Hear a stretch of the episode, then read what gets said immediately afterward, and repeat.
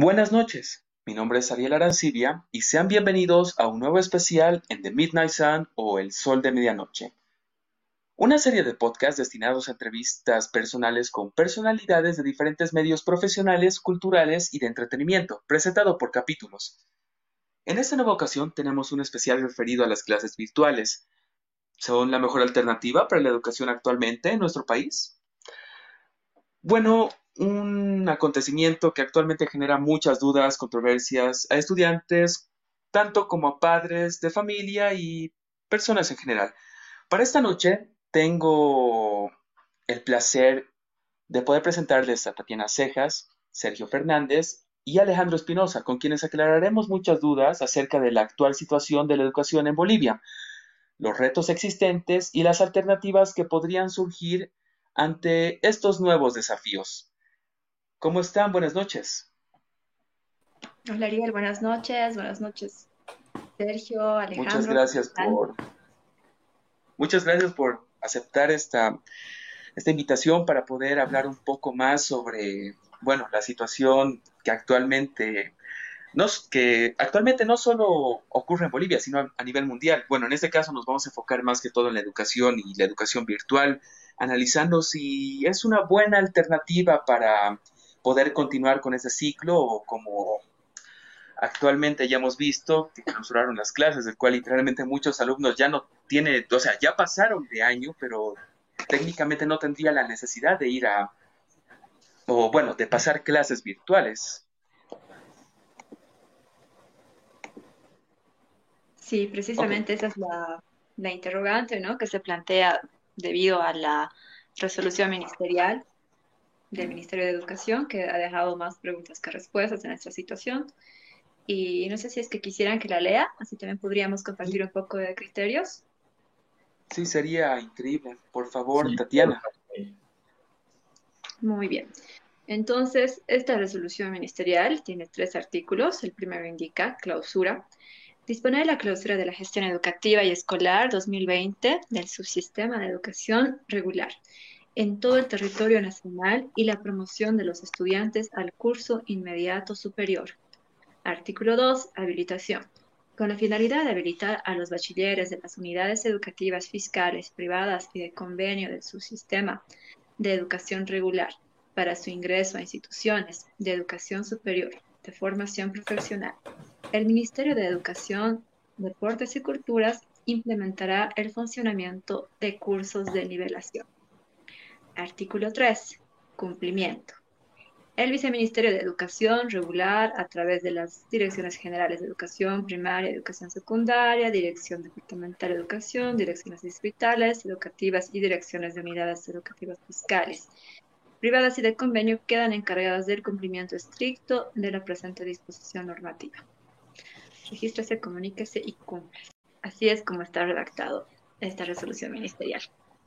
Exacto.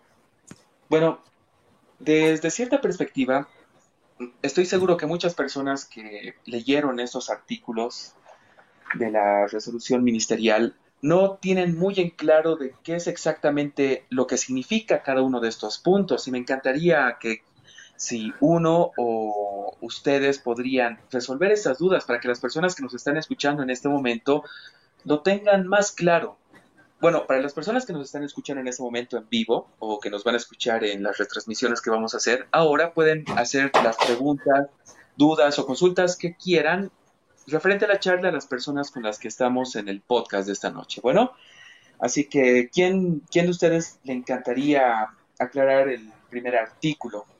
Bueno, a su perspectiva, ¿qué es lo que entienden o cómo podrían facilitar el, para que otras personas lo entiendan de manera más sencilla?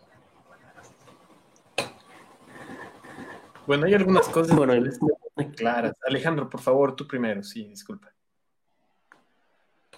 No, no hay problema. Buenas noches, por la oportunidad. Por la oportunidad.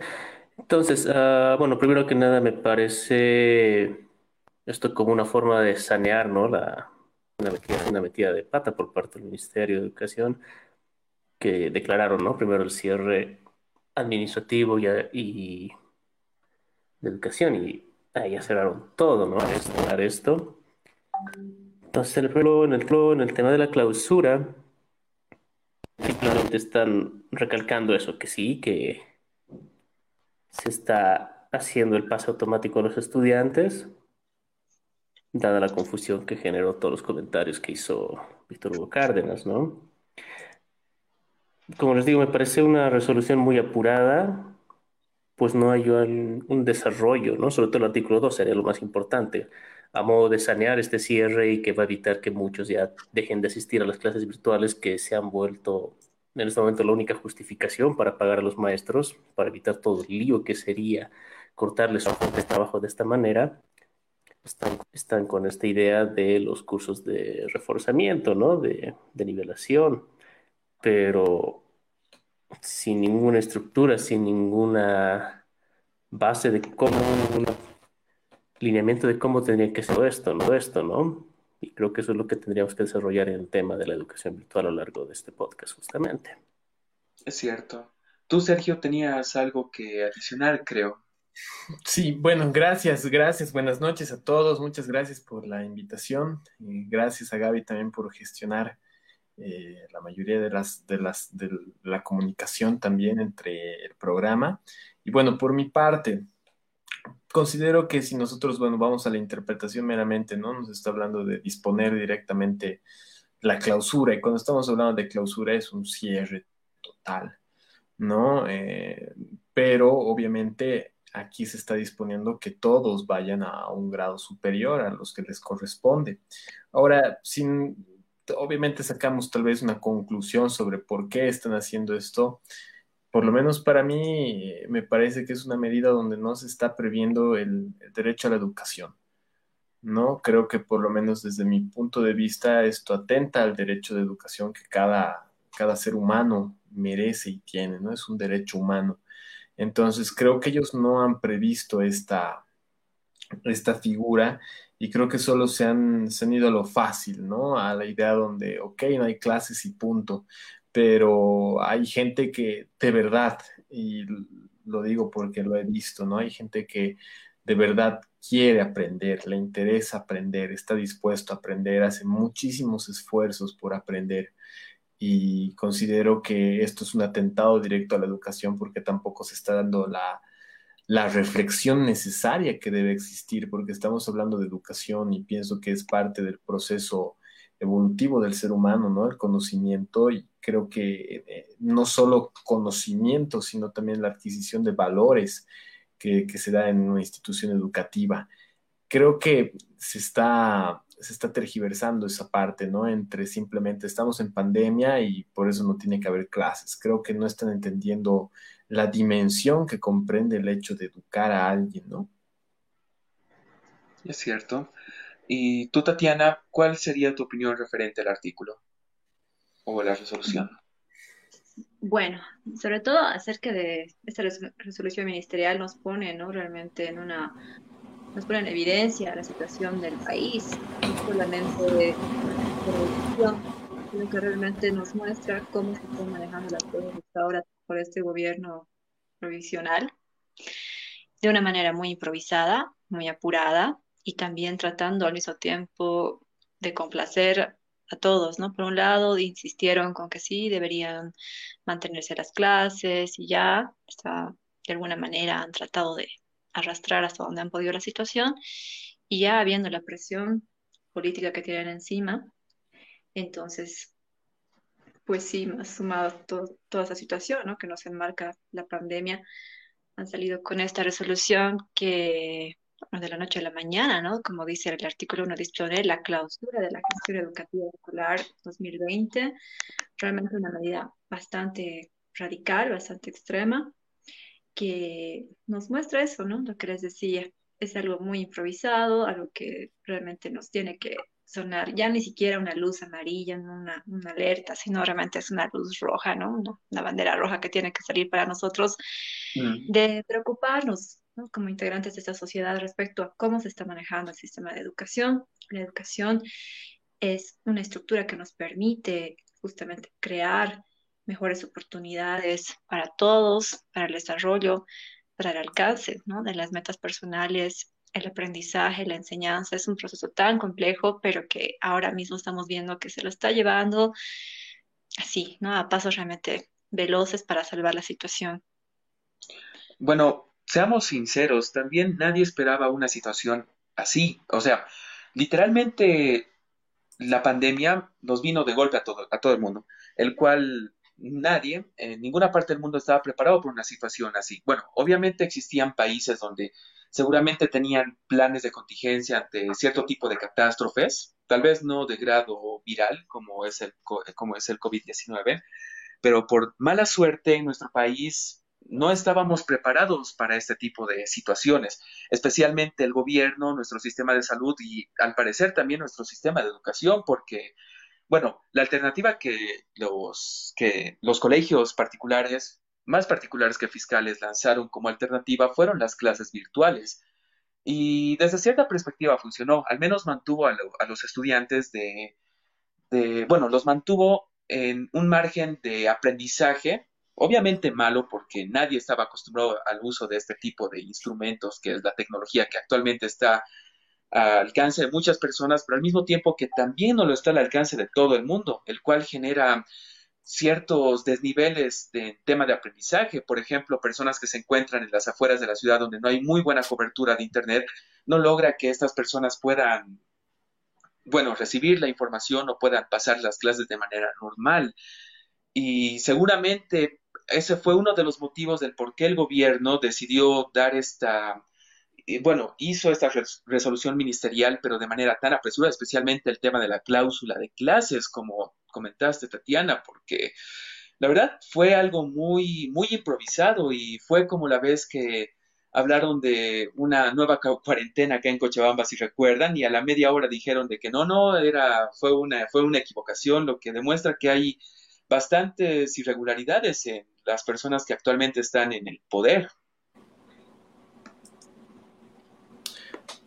Bueno, no sé, a ver, creo que es, un justificativo, eh, como, que para mí es una victimización decir, eh, no, es que nunca nadie ha vivido una pandemia y es la primera vez, ¿no? Eh, a mí me parece un justificativo que más allá de eso no me parece que, no tenían un plan o sí tenían un plan, más allá de eso, me parece que antes de, lanzar las cosas uno debe meditar qué es lo que va a pasar, cuáles son las consecuencias. Y vemos aquí que los asesores que tienen en la, tanto en la alcaldía como también en el gobierno, como en la gobernación, no son competentes.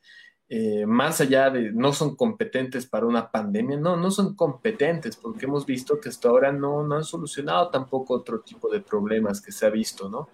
Y vemos que también lamentablemente, pues a pesar de que sí, de que tratan de mostrarse organizados, no lo son.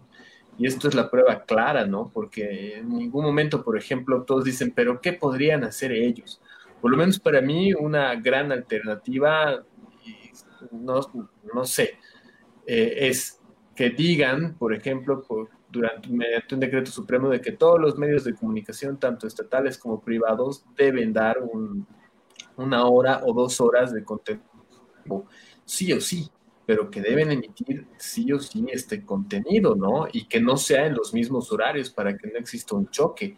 Tal vez ciertas televisoras pueden estar, eh, no sé, direccionadas a más educación en secundaria, otras más a primaria, pero empezar a hacer ese tipo de soluciones. Aquí directamente han dicho, muy bien, se acabó el año y ya está. ¿No? Muchas gracias por su atención y hasta luego.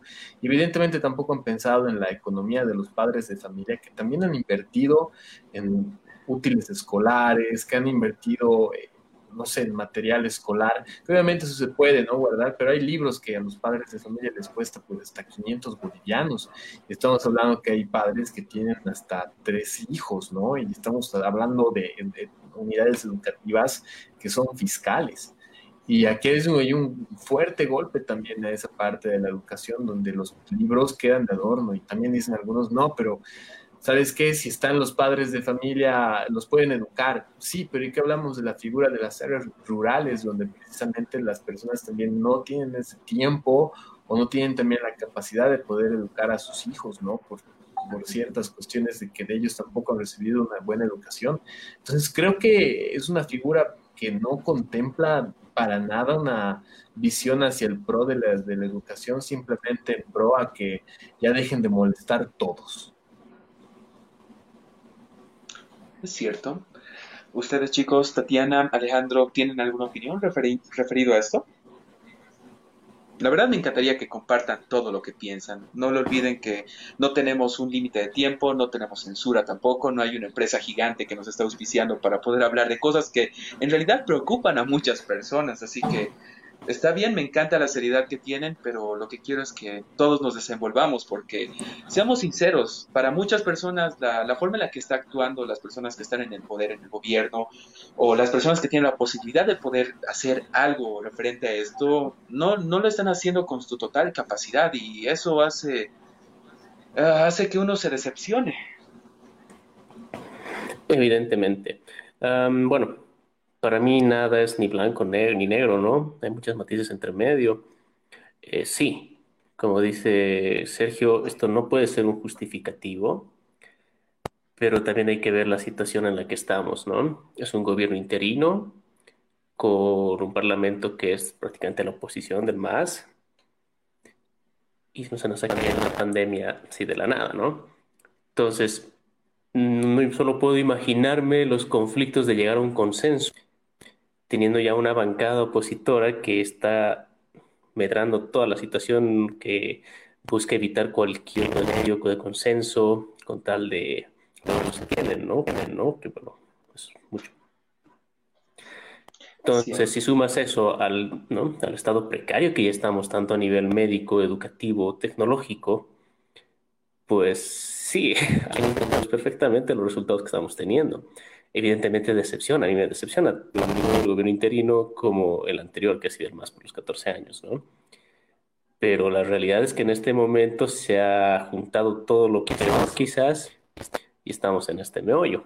Ahora, claro, aquí es donde se ve surgir a los líderes, ¿no? En vez de verlo como un problema, como una mala situación, tienen que verlo bien como, como, como desafíos, que es donde espero yo que todos los profesionales, actuales jóvenes, puedan aprovechar esta situación, ¿no? Desarrollar desde las aplicaciones virtuales, eh, las mejoras en el sistema tecnológico, las intercomunicaciones, y ojalá se les ilumine a algún político, aquel que le llegue a tocar gobernar nuestro país, que está en tanta duda quién va a ganar las elecciones, pero ojalá que realmente suba un gobierno que sea capaz de enfrentarse a lo que se viene, que es realmente en este momento una situación muy fatal, pero como dije, abre una pletora de oportunidades que podría impulsar este país hacia adelante. Es cierto, es el deseo de todos. Todos queremos que nuestro país mejore y con, la suerte o, la esperanza de que la persona que el, pueblo escoja con mayoría eh, lo haga. Eh, al final ese es el objetivo, el, por qué votamos por un, por un candidato o por un partido político, porque creemos que es el correcto que va, a lograr ese tipo de cosas. Esperemos que en algún momento, ojalá en algún momento le atinemos. realmente. Pero mira, justamente para ser constructivos, ¿no? Dentro de todo esto, que por quejas siempre nos podemos quejar, hay muchas cosas que están mal, en general todo está mal. Hay que ver qué es lo que se puede rescatar y sobre qué se puede trabajar. Evidentemente, esta pandemia ha revelado las, no sé, el, la catástrofe en la que ya estábamos, ¿no? Realmente, 14 años de un gobierno que ha despilfarrado, no solamente la economía, sino también los recursos naturales, que los ha rifado prácticamente, ha incendiado la chiquitanía, la Amazonía. Eh, entonces, ¿qué nos queda? No? Nos queda realmente hacer un examen, activarnos como ciudadanos que somos y empezar a plantear las alternativas. Me gustó mucho la, la idea que proponía Sergio, ¿no? Lo que decía de que tenemos tantos canales, a ver, y que ya tenemos un Ministerio de Comunicación que tiene el poder suficiente para poder disponer horarios de educación, de que haya una programación educativa, que realmente eso es importante. Y no hay, hasta el momento no hay, realmente tenemos la televisión basura que nos genera nada, ¿no? Nada positivo, entonces más bien necesitaríamos el apoyo en ese sentido. Es que pienso que en este momento es muy importante que hagamos un examen y que vayamos viendo, ¿no? Cuáles serían las posibles salidas, no sé si salidas definitivas, porque todo esto va a ser una salida al paso, ¿no? De la situación como está tan caliente, pero sí de que podamos buscar de alguna manera algún camino que nos ayude a llevar esta crisis de una manera tal vez dando, ¿no? Las oportunidades a todos. Es muy importante la educación. Cortar la educación de la noche a la mañana, suspenderla, clausurarla, realmente es una señal pésima, ¿no? De la, de la gestión que esté haciendo, sin importar ya la, la pandemia o lo otro, porque realmente una educación, la salud y educación son realmente temas fundamentales de cada, de cada estado. Y bueno, de esa manera habría que ver, ¿no? A partir de las crisis, a buscar oportunidades dentro de ellas.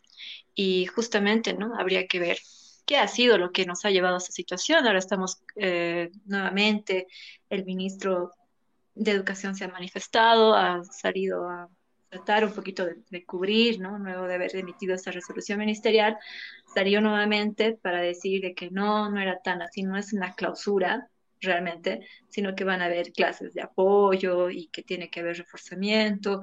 Entonces, claro, hay un doble mensaje, ¿no? Una contradicción ahí que no se entiende. Y es algo que realmente molesta mucho a los padres y se entiende, ¿no? Porque en algún momento también dentro de ese examen de conciencia como sociedad que tenemos que hacer es que muchas veces la educación, las familias, algunas han dispuesto solamente a la escuela, ¿no? Era como dejar al hijo en la escuela y listo. La escuela se hace cargo de la formación y la educación y los padres a fin de año o, cada vez que ya examen acordarse de, de, ver cuál era la situación de sus hijos y lo cual tampoco está, está bien, tampoco es que estaba funcionando tan bien la educación, no es que teníamos un sistema de educación el mejor, ¿no? De la región, muy lejos estaríamos de ello. Entonces creo que esta es una oportunidad justamente para que podamos hablar de una reestructuración, ¿no? De nuestra educación, que las leyes que, tenemos ahora deben más bien permitirnos evaluarlas y buscar cuál sería la mejor forma en la que podamos nosotros también mejorar nuestro sistema educativo. Bueno, es cierto. Miren, desde cierta perspectiva, eh, muchas personas, nosotros en general, pueden ser ustedes, pueden ser padres de familia, incluso los mismos alumnos, a diferencia de hace algunos años, ahora tenemos la ventaja y la facilidad, bueno, no todo el mundo, quiero aclarar eso, pero ahora tenemos más herramientas para poder disponer de este tipo de educación sin necesidad de asistir al colegio, de asistir a incluso a las universidades. Obviamente la, alternativa que nos presentaron los, las universidades, los colegios, fueron las clases virtuales. A lo que me refería cuando hablé hace un rato sobre las clases virtuales era de que los profesores, los alumnos, en general los bolivianos, no estábamos listos para este paso agigantado de técnicas de estudio, porque no, nunca hemos pensado o imaginado, en, eh, bueno, hace unos meses de que iba, esta iba a ser la única alternativa que íbamos a tener para poder tener, para poder aprender nuevas cosas. Pero muy aparte de esas alternativas que tenemos, también tenemos, como les dije, el Internet, de donde podemos extraer información, literalmente la información de todo el mundo.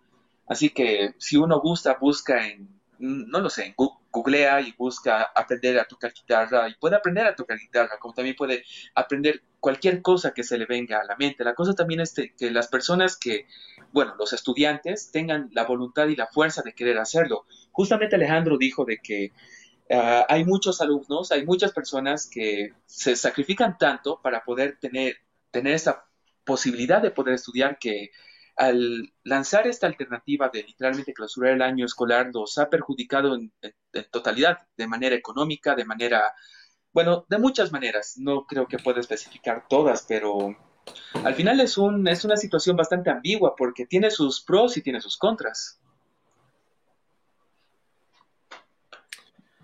Sí, para mí, no sé, o sea, va, mucho más allá de, el, acceso al Internet, o mejor dicho, el, hecho de que tengamos información en el Internet, va más por el hecho del acceso al Internet, ¿no? Porque tenemos que pensar quiénes tienen el acceso al Internet y cómo usan eh, esto, ¿no? Para mí, el, proceso que más me, me, preocupa es el proceso de enseñanza-aprendizaje de la gente del área rural, porque no todos tienen este acceso. Entonces ahí es donde queda la, incógnita de más allá de puedes tener lo que sea en el Internet, puedes, puedes, no sé, tener tu curso básico gratis para ser físico astrónomo, ¿no? O saber de física cuántica, pero si tú no tienes Internet, es muy difícil que eso suceda, ¿no? Y a mí lo que no me ha gustado de esta figura es que más allá de, de que se clausure o no se clausure el año escolar, es que nuevamente solo se ha salido por la tangente, porque esto lo único es que había la alternativa, ¿no? Que nosotros como, como bolivianos, como el sistema educativo, era la oportunidad de que se inserte a las nuevas tecnologías, a los docentes, a los profesores, obviamente, ¿no? Eh, que se inserte todo esto, que se renueve, que se reinvente, pero no ha surgido nada, ni no va a surgir nada, ¿no? No hay una solución hacia ¿qué deberían hacer ahora los profesores? No, ha sido se clausura el año y punto. O sea, entonces muchos profesores que estaban haciendo mucho esfuerzo también los han dejado paralizados. Y obviamente tanto otros profesores que tampoco estaban dando un 100%, los, les han dejado simplemente salirse con la suya, ¿no? El hecho de no querer actualizarse, no querer utilizar herramientas que, quieran o no, eh, es parte de la evolución. La educación de 100 años atrás no es la misma de ahora. Y evidentemente nosotros, si nos resistimos a esta ola de cambios, pues no, no nos va a hacer nada bien. Pero aquí es la parte donde eh, tenemos que tratar de no solo comprender y sumarnos a esta ola de cambios, sino no dejar atrás a la gente que no tiene para, recurrir a, para acceder, mejor dicho, a estos recursos, porque ahí es donde precisamente se va a dar mucho más desigualdad en los procesos de aprendizaje y qué vas a tener, vas a tener mayor desigualdad, entonces no se está viendo estas partes, no se está utilizando la educación alternativa que tanto se puede aplicar desde la radio, desde boletines, desde, ya lo dije hace un momento, televisión. Creo que, e insisto con esta parte, ¿no? Se están mellando los derechos humanos porque la educación es un derecho humano que cualquier persona merece y debe tener. Entonces, eh, más allá, vuelvo a repetir, del Internet, es quién puede acceder a Internet si algunas comunidades ni siquiera tienen servicio de luz o de alcantarillado. Es cierto, es cierto. Tatiana o Alejandro, ¿alguna opinión acerca de, esto? Sí, mira, justamente creo que es importante, ¿no? Estamos hablando aquí a veces del, Internet y tal, y tenemos un satélite, ¿no? El Tupac Katari que costaba millones. Cierto. Ahora no vemos, la, no vemos la utilidad, realmente no nos hemos beneficiado a nada.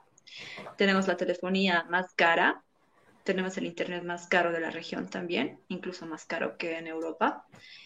Pero así vivimos en Bolivia, ¿no? Nos hemos aguantado, no decimos nada y así estamos manejándonos. Entonces, pero al mismo tiempo, mientras estamos mirando hacia, hacia los satélites, estamos mirando hacia el Internet y tal, Bolivia está como atrapada en tres tiempos, ¿no? entre una revolución agrícola, entre casi llegar a una revolución industrial, que aún no ha tenido su, apogeo realmente, y la revolución tecnológica, ¿no? Entonces, pienso que estamos entre esos tres tiempos. Entonces, qué difícil para un país que está atrapado en estos tres tiempos, que no ha logrado desarrollar completamente todos y evolucionar como debería ser, entonces nos chocamos con esto, ¿no? Nos chocamos con el, con el futuro inmediato que no te va a esperar, que no va a decir, ah, Bolivia, qué pena, no tuvieron la oportunidad de hacer esto, o tuvieron malos gobernantes, o votaron mal, ¿no? Porque somos nosotros los que votábamos, o esto pasó. No hay la victimización, ¿no? Directamente son las consecuencias, y eso es lo que sucede, estamos enfrentando las consecuencias de las malas decisiones que se han tomado y que también hemos permitido que se tomaran. Entonces es algo que nuevamente digo, es muy importante reflexionar y pensar.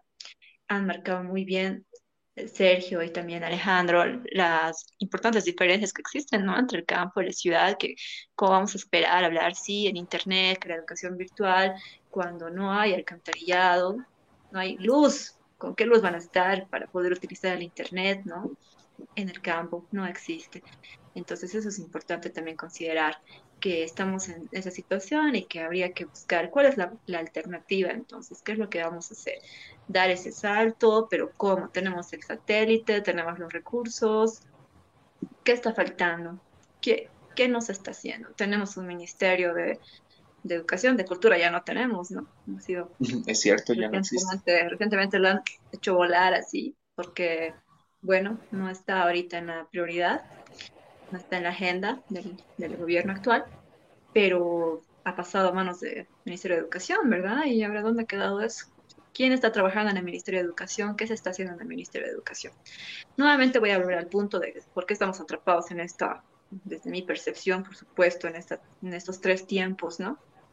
Entre la revolución agrícola, la revolución industrial y apenas queriendo rascar o rozar la revolución tecnológica. Pues Bolivia siempre nos hemos caracterizado que si tú sales a la calle y te encuentras con calles así angostitas, pues esas calles son desde la colonia y no han cambiado nada.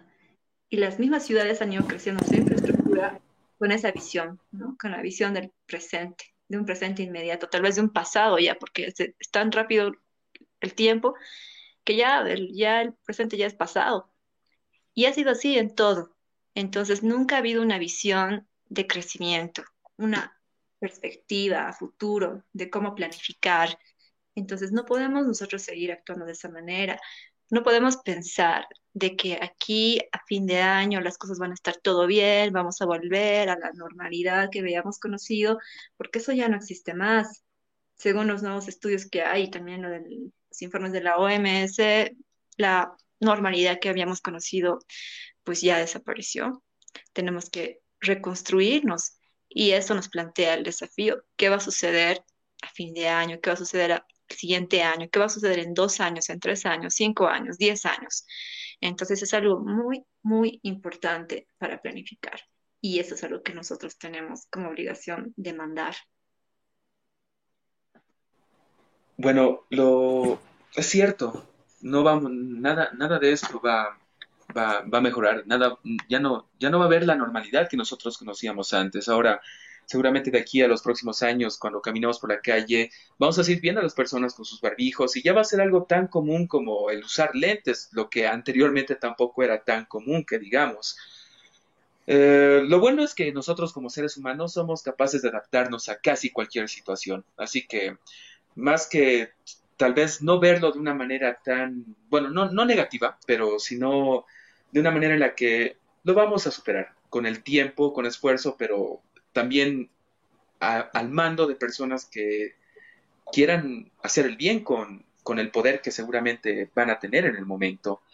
¿Tú, Alejandro, tienes alguna opinión acerca de, del tema? Sí, así es. Ah, retomando desde los puntos iniciales, ¿no? Sí, es una falta de visión, como han señalado tanto Tatiana como Sergio estamos viendo cómo se han aplazado prácticamente en el tema de gestión. Ya los dos meses de haber estado en esta cuarentena, tendría que haber habido una reacción profunda por parte del gobierno, del Ministerio de Educación, justamente, ¿no? De prever todo lo que estaba sucediendo. Em, como decía Sergio, sí, es una pena que en este momento hay entidades privadas que están logrando dar todavía la educación y hay mientras tanto el área rural que ha quedado abandonada. La decisión de cortar las clases supongo que fue en parte por eso, ese sentido de equidad, ¿no? Entonces, como no todos pueden, todos, todos. Lastimosamente, para mí tendríamos que aceptar que vamos a tener que seguir generando mayor desigualdad, porque no por dejarlos atrás, no por emparejarnos con ellos, vamos a retrasar la educación de aquellos que sí pueden. Este país necesita que su gente se prepare, forme profesionales, ¿no? Es una pena, pero en mi opinión tiene que continuar. Ahora, en cuanto a las posibilidades de qué hacer al respecto, ¿no? Mm, en México, en Perú y seguramente en otros países en las zonas que no llegaba el Internet, ha notado justamente, ¿no? Por la educación radial. ¿Es óptima? No, pero por lo menos ya les llega algo, ¿no? Y ya va todo el, esfuerzo, todo el esfuerzo y voluntad que tengan aquellos que crecen, crecen y aprovecharlo en la medida de lo que sea posible. Puntualmente, una última cosa aquí bien rápido mencionaba, ¿no? Una, unidad que sí es muy interesante, ¿no? Que todas las telecomunicadoras transmitan programas, etcétera. Murillo propuso algo muy similar para el tema de la salud, ¿no? Que muchas entidades privadas cerraron su atención a y Murillo su arrebato les dijo, ¿no? o abren ustedes y empiezan a atender o nosotros nos vamos a nacionalizar. Sí, la idea está bien, lastimosamente choca con nuestros conceptos de democracia, ¿no? aquí también chocamos con el tema burocrático, las ideas, y bueno, es una entrecrucijada, ¿no? De hasta qué punto puede un gobierno chileno tomarse las medidas necesarias para aplicar lo que la verdad serían las soluciones ideales, sin pasar esa fina línea que los podría hacer que se los marque de fascistas y demás, ¿no? lastimosamente las ideologías políticas van a estar causando conflicto con esto. Ahora, para finalizar, quiero hablar un poco tanto de la cobertura de Internet, de todo, del todo de Tari. Tari. Ahí yo voy a reivindicar, de hecho, el satélite. Yo he estudiado, estoy especializado en todo lo que es redes informáticas, seguridad de redes, es mi mundo. Esto, los últimos cuatro o cinco años, me he dedicado a configurar un montón de lo que sería teletrabajo, ¿no? Videoconferencias, etcétera, de alta calidad, transmisiones en vivo.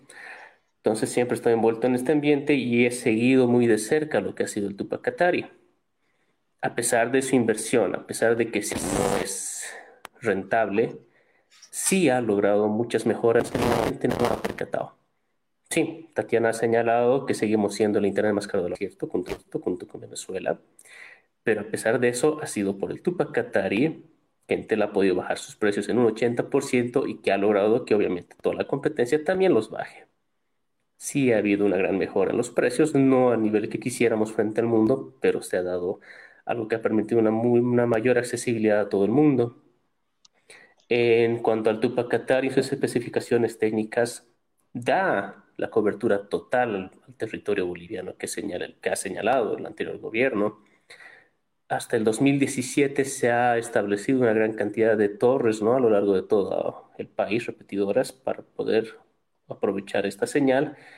Pero sí, algo pasó en ese año que han dejado de hacerlo y evidentemente no se ha llegado a todos los sectores, pero el satélite ya, ha cumplido lo que se esperaba, ¿no?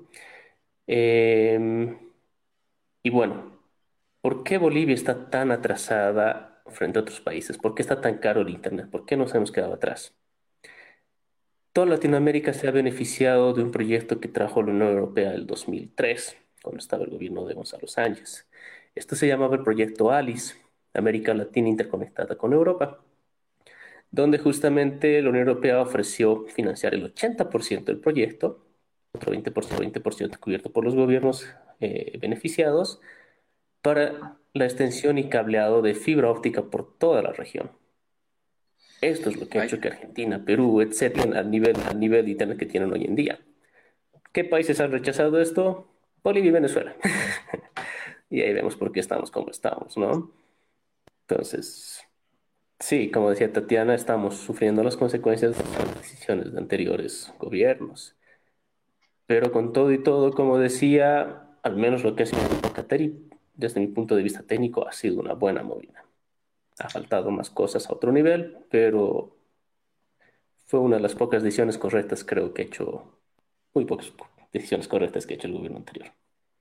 Vaya, gracias por esa información, porque la verdad, personalmente yo no tenía conocimiento del, bueno, del uso exacto del, satélite y especialmente de ese rechazo al proyecto ALICE, porque por mala suerte muchas, muchos gobiernos, muchas personas que se encuentran en estos cargos, generalmente cuando hacen su gestión, no la mayoría no hace una, una planificación a futuro se podría decir de que, como de, manera como muchas personas comentan, entran al gobierno para robar y después irse. No sé si será cierto. Tal vez a veces simplemente repetimos lo que escuchamos de otras personas, pero lo que es seguro es que muchos gobernantes, muchas personas que están en poder no, no, no piensan a futuro, no, no, no, no hacen una, una planificación exacta de pasos que puedan llegar que nos puedan llevar de este punto al otro punto. Y un gran ejemplo, al parecer, fue lo que sucedió con el proyecto Alice, que si no hubiera sido por esa decisión, o sea, el rechazo de esa fibra óptica que nos estaba, entre comillas, colaborando la Unión Europea, tal vez en ese momento, con la capacidad de Internet o incluso tecnológicamente, hubiéramos estado en, otro nivel. Pero bueno, ese es ya digamos que es otro, un tema que en otro momento posiblemente podamos um, entrar a, más, a más profundidad. Justamente ahorita en la barra de comentarios veo que Giselle Arce nos envió bastantes, bastantes opiniones y preguntas referente a lo que estamos hablando. Y hay una que me llamó bastante la, la atención, que es, se los voy a leer. Escuchen. Dice, mucho antes de la pandemia, yo siempre pensé que el sistema de educación es muy viejo y no está actualizado a la sociedad de hoy en día. ¿Tienen alguna opinión o alguna respuesta para nuestra expectante? Bueno, de acuerdo con ella, personalmente, porque realmente nuestra, educación, el sistema educativo que hemos estado utilizando desde ya 10 años atrás, pues ya ha caducado, ¿no? Para las exigencias de la sociedad del 2020 y las futuras. Claro, bueno, la educación es, dinámica, ¿no? Entonces siempre, siempre va a ir cambiando, siempre va a evolucionar. Bueno, pero ya hablando un poco más sobre también el propósito de esta entrevista, ¿cuáles serían las alternativas que ustedes podrían presentar de manera individual a sus perspectivas de cómo podríamos mejorar el sistema de educación desde un punto de vista de antes de la pandemia, qué es lo que podía, qué es, qué es lo que se podía haber logrado y ahora después de esta pandemia, de qué es lo que podrían hacer ustedes como, bueno, creo que fueron la mayoría docentes en alguna universidad o colegio, y ya tienen una cierta experiencia sobre este campo. ¿Qué tal si empezamos contigo, Sergio? Bueno, yo partiría de capacitaciones gratuitas y sí es una palabra que he aprendido a no usar tanto, pero obligatorias. ¿No? De alguna manera que condicionen eh, al docente a que estos sean implementados por ellos, eh, estos cursos, sean tomados por ellos, ¿no? Y que, bueno, en estos cursos que prácticamente sean diplomados, ¿no? De actualización docente, donde se les enseñe todo este manejo de herramientas. Es más, pienso que deberían hacer desde ahora, ¿no? O sea, estamos septiembre, octubre, noviembre, diciembre, cuatro meses, ¿no? Cuatro meses que ellos deberían pasar clases y un mes en el cual, bueno, pues tienen su, vacación, ¿no? Y ya en ese mes obviamente también empiezan a inscribir, pero considero que si el ministerio ahorita no se moviliza, vamos a encontrarnos al año sobre lo mismo, ¿no? Y estamos tratando, como bien decía Tatiana, eh, no va a ser lo mismo y nosotros debemos entender que evidentemente los pilares de, del, mundo, ¿no? Tanto la economía, la educación, no van a ser los mismos. Entonces, yo diría que necesitan una actualización, necesitan cursos. Y si no lo hacen, pues también vamos a empezar a tener docentes que se van a enfrentar eh, hacia algunas contradicciones, ¿no? De este cambio que, que, se está buscando, pero también contradicciones en el sentido de que vas a tener un estudiante que va a saber manejar mejor herramientas educativas y va a poder autoenseñarse. Entonces vamos a estar hablando que obviamente van a existir muchos más eh, autodidactas y eso es muy bueno, evidentemente, pero no nos olvidemos que el, rol del educador en este caso cumple mucho más allá de que alguien te enseñe, sino que también va a través de la praxis, ¿no? A través de la práctica y la teoría. Entonces, eh, yo creo eso, vuelvo a, para cerrar y recalco, ¿no? Cursos de capacitación, pero ya, urgente y también eh, súper necesarios porque si no nos estancamos. Es cierto, es cierto. ¿Tú, Tatiana? Bueno, dentro de esas salidas también estoy, una de las cosas que he visto, una de las iniciativas interesantes que se ha presentado de parte de la población ha sido el ofrecer clases, ¿no?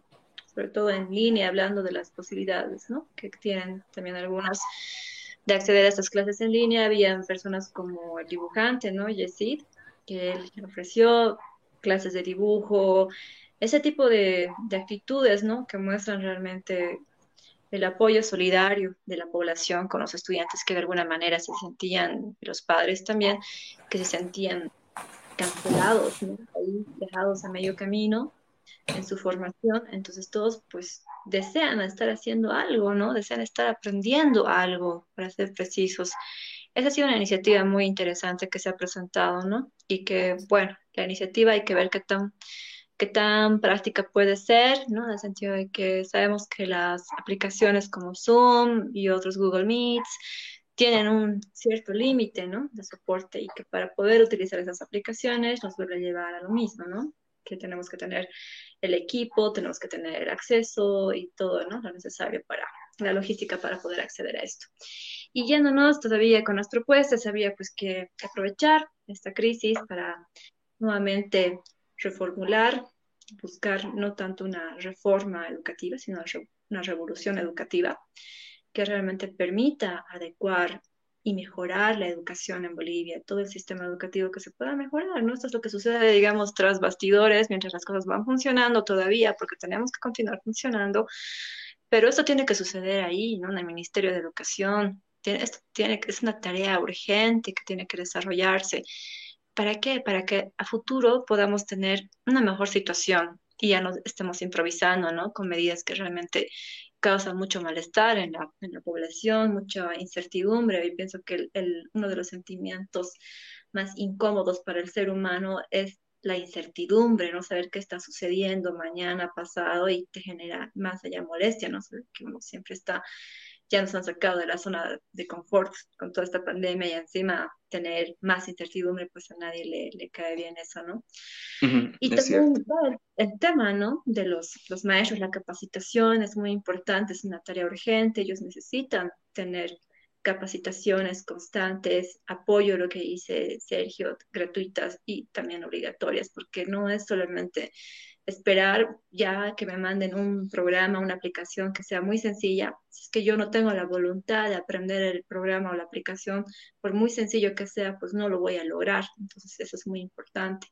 Los maestros también tienen que estar competentes para las exigencias, las demandas de este futuro inmediato que tenemos. Y al mismo tiempo, pues mejor reconocimiento respecto al aspecto salarial, ¿no? A los maestros, ellos merecen mejores sueldos, también mejores condiciones de trabajo, porque si vamos a exigir, también el Estado también tiene que proporcionar, ¿no? Las condiciones para, para ellos en todo el ámbito. Otra, otra idea que se me viene ya en ese momento es el, el tema del Wi-Fi, ¿no? Tal vez Alejandro me podría dar una mejor explicación sobre esto, ¿no? ¿Qué tal tener Wi-Fi por zonas?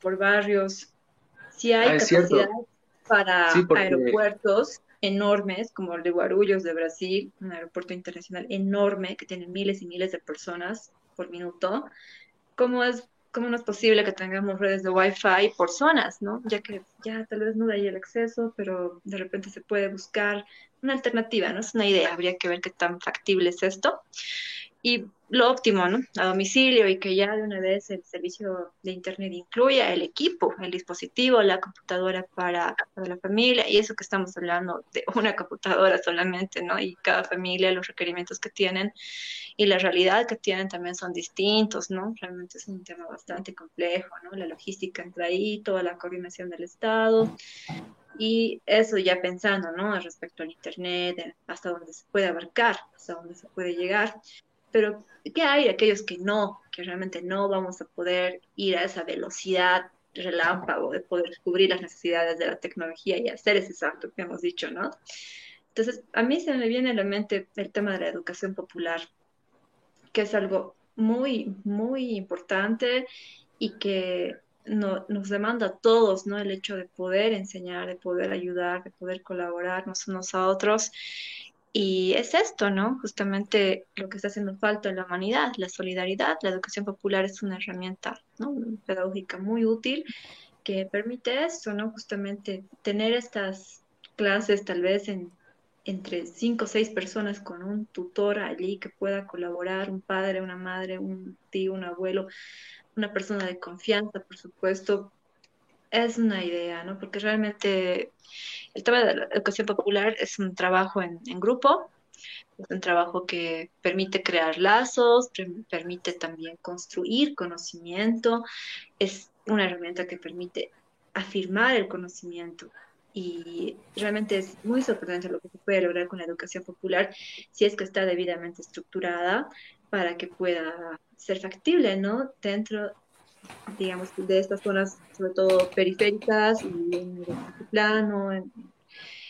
en el campo, también en los llanos. Bueno, la verdad es, es cierto, esas alternativas eh, existen. Lo bueno es que ya han habido personas que se han animado a poder dar esa, eh, bueno, a, que dieron esa iniciativa, por ejemplo, en áreas ru- rurales, donde, donde, bueno, por noticias, por Facebook, por otros medios, anunciaban cómo profesores en sus bicicletas iban a las zonas alejadas de donde venían sus alumnos y con sus pizarrones iban y les enseñaban. Obviamente no era, no es la mejor clase de educación que uno podría recibir, pero lo bueno es que la voluntad del querer hacerlo se encontraba allí, lo que significa que hay personas que sí, que sí tienen esa, esa, esa voluntad de querer apoyar o ayudar a estas personas que necesitan, merecen o tal vez se quedaron a, medias de la educación que estaban recibiendo. Alejandro, ¿tú tienes algo que aportar tal vez? Claro que sí. Eh, sí, totalmente de acuerdo, incluyendo desde la pregunta de Giselle. Eh, evidentemente, no, no es solo 10 años que está atrasado nuestro sistema, es más de 300. Seguimos con el sistema que se impuso, que se estableció en la era de la Ilustración, ¿no? 300 Entonces, como años. señala, más de 300, ¿no? Y Tatiana señalaba eso, ¿no? Una revolución en el sistema de educación, y es algo que hasta ahora no se ha dado realmente, al menos no en Bolivia. En otros países sí, como ella mencionaba, está la educación popular. Aquí recién se está empezando a usar, eh, esto es lo que yo he podido ver de manera directa, lo que es con el método Montessori, por ejemplo, ¿no? En los pequeños. Y hay una gran diferencia en sus actitudes de razonamiento, su razonamiento abstracto, etcétera. Hay una enorme diferencia. Son los nuevos, son los nuevos métodos que se tienen que ya implementar, que ya se deberían haber implementado hace mucho. Hay otros países que sí han logrado este brinco de revolución educativa, como Finlandia, ¿no? Que no solamente han cambiado el, todo el sistema de educación, sino la misma visión del maestro. Eh, yo ya comenté esto alguna vez con Tatiana, eh, creo que ya también lo, ya lo sabía.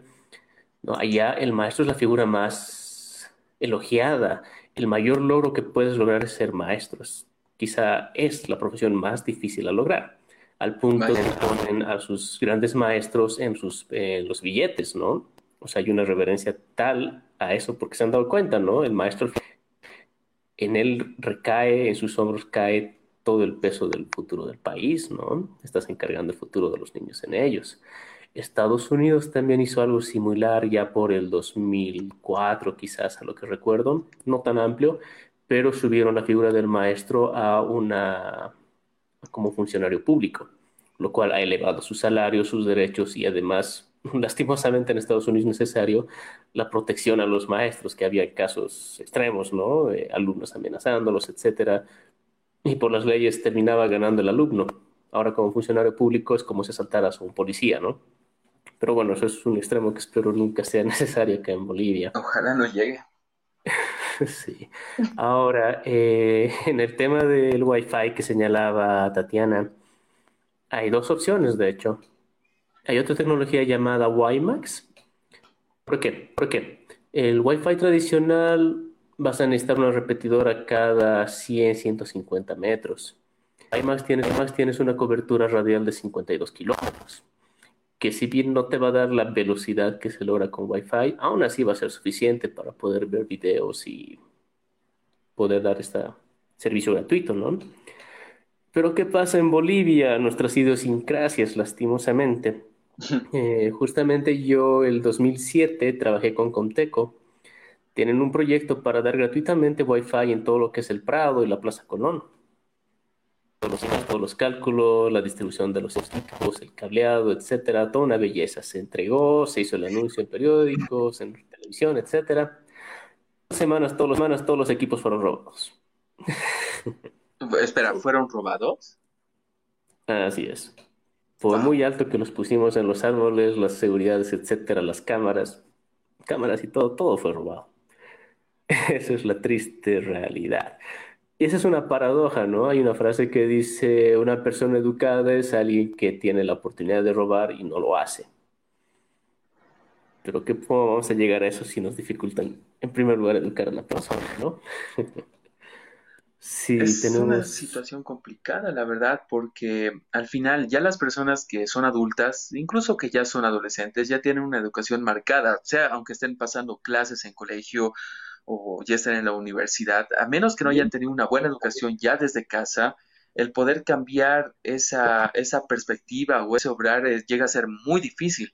Por eso lo que dijo Sergio también, algo que me encantaba era del tema de que la educación llega a ser lo más importante, porque si las personas son, bueno, lo mejor, lo mejormente capacitadas para, por ejemplo, bueno, en pocas palabras, volverlos más inteligentes, se van a evitar cierto tipo de situaciones. Hace una semana tuve una entrevista con el doctor Augusto Villarreal, un abogado, que al final terminamos hablando un poco de la educación, ah, bueno, de eso que habíamos entrado en un sistema penitenciario. Yo decía de que los gobiernos deberían invertir más en un mejor sistema penitenciario para poder reivindicar a, un, a una persona que haya entrado a esta institución y se le pueda volver a meter a la sociedad.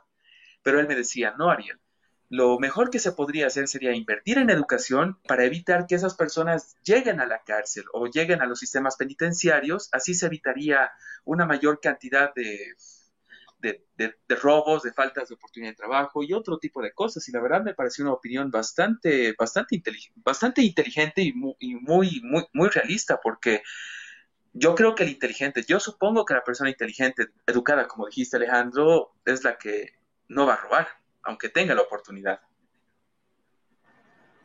Pero mucho depende también. Adelante, Sergio. Dale, sí, Bueno, a ver, sí, pero también la ley eh, contempla eh, tu grado académico en el momento de darte la sentencia. Si no, no me equivoco, Gaby tal vez me pueda corregir, pero no va a ser la misma sentencia, digamos, eh, si yo atropello a alguien, eh, a que mi albañil con su auto atropella a alguien, ¿no? Eh, accidentalmente en ambos casos. Entonces, si bien no me equivoco, eh, tu grado, tu grado, tu nivel de educación también va a corresponder en la sentencia. ¿Estoy en lo correcto, Gaby? No sé, tengo entendido que es así. Pues la ley es para todos, ¿no? La ley tiene que ser igual para todos, pero también se mide el tema de la, de la instrucción, ¿no? Eh, tal vez el, ejemplo del albañil no todavía no abarca todavía la ley hasta él a todos. Se exceptuaría tal vez en el caso de, de los pobladores de tribus indígenas, ¿no? Pero realmente uno no puede negar desconocimiento de la ley, ni siquiera eso, ¿no? Ni siquiera Claro, pero es a partir de tu, también, o sea, se ve el grado de, preparación que hay en ciertas personas hacia ciertas, eh, hacia ciertas situaciones, que puede, que puede haber sido premeditada en algunos casos o no. Es que, ¿cuál sería tu, tu ejemplo para poderte entender tal vez mejor la pregunta? Si interviene algo o en nada la sentencia, eh, si interviene o no el grado de la preparación que tiene una persona al momento de una sentencia? Pucha, pues habría que revisar también la jurisprudencia, ¿no? Porque hay algunos fallos también que, han marcado un hito dentro de las normas, pero la ley es para todos, ¿no? Tenemos que partir siempre de eso, de, uno de los principios más importantes de la ley, ¿no? Que la ley es para todos y que realmente uno no puede excusarse de la ley a partir de, eso, ¿no? Entonces creo que sería solamente para casos realmente muy, muy, muy marcados. Bueno, yo, yo, supongo... Ah, perdón, Alejandro, dale tú. Gracias. Hay dos cosas, ¿no? Sí, como dice Tatiana, evidentemente hay los fallos, ¿no? Que marcan la posibilidad de que se flexibilice o se maneje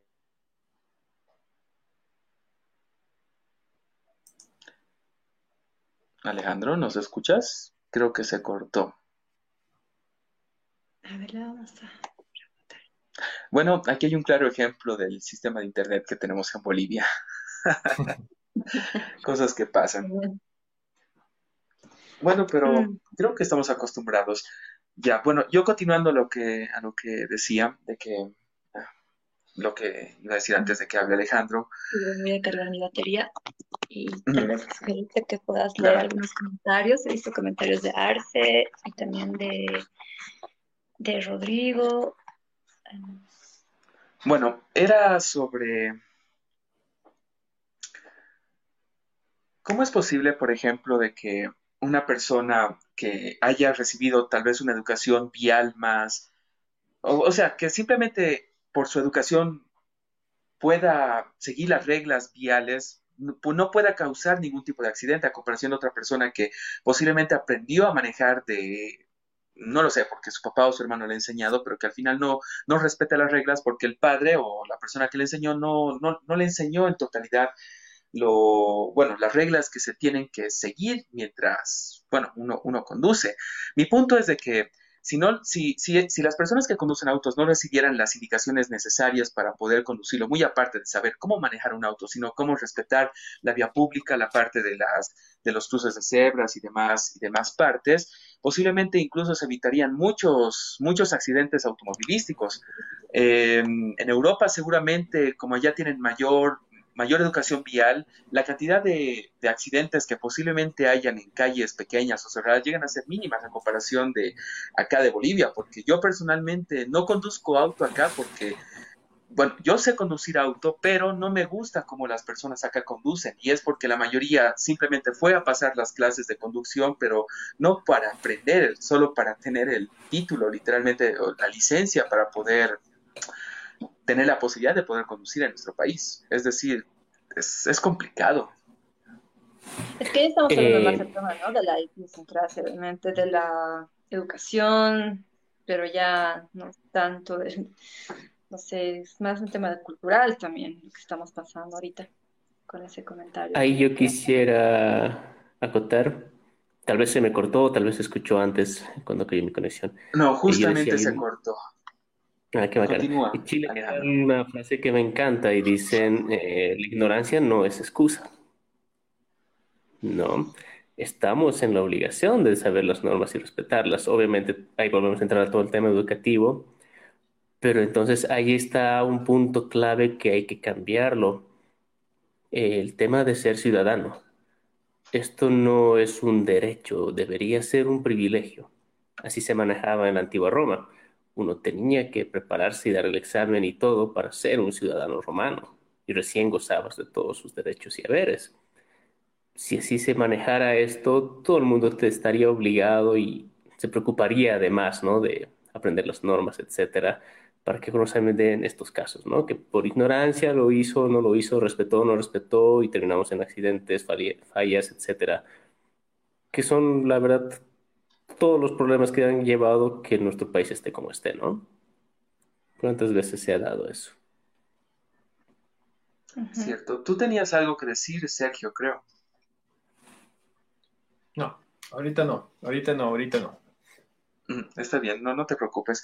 Bueno, creo que nos hemos pasado un poco de lado de hablar de educación y hablar de educación vial, obviamente referido a lo que estábamos hablando, pero eh, siendo sinceros, creo que muy aparte de ver las, la, parte negativa, que es el, el, que posiblemente muchas personas no tengan la, facilidad o la, o la, posibilidad de poder acceder a estos medios de educación, sea de manera virtual o incluso al no poder contar con los instrumentos para poder conectarse a Internet, también tenemos que ver la otra parte de, de, de esta situación, que es el de la voluntad de las personas de querer estudiar. Tú dijiste, Sergio, de que habían personas que obviamente hacen todo lo posible para absorber todo lo que pueden en las clases virtuales o en las clases personales que seguramente asistían antes de la pandemia.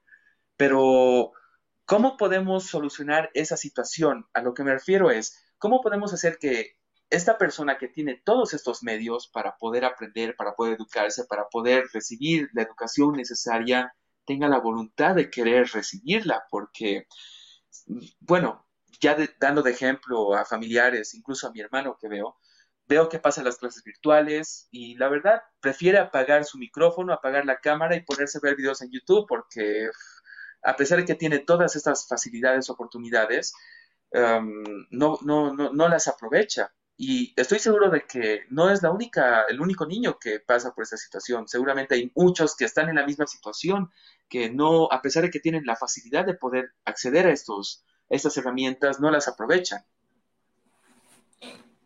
Bueno, eh, nuevamente aquí estamos, para mí por lo menos, ¿no? Esta parte de la educación. Y si nadie me ha enseñado a utilizar una herramienta educativa como una estrategia de enseñanza-aprendizaje, no la voy a poder utilizar y no le voy a poder sacar el provecho, ¿no? Es como que tengas un auto último modelo, así, pero precioso, hermoso, bello, y que no lo sepas manejar.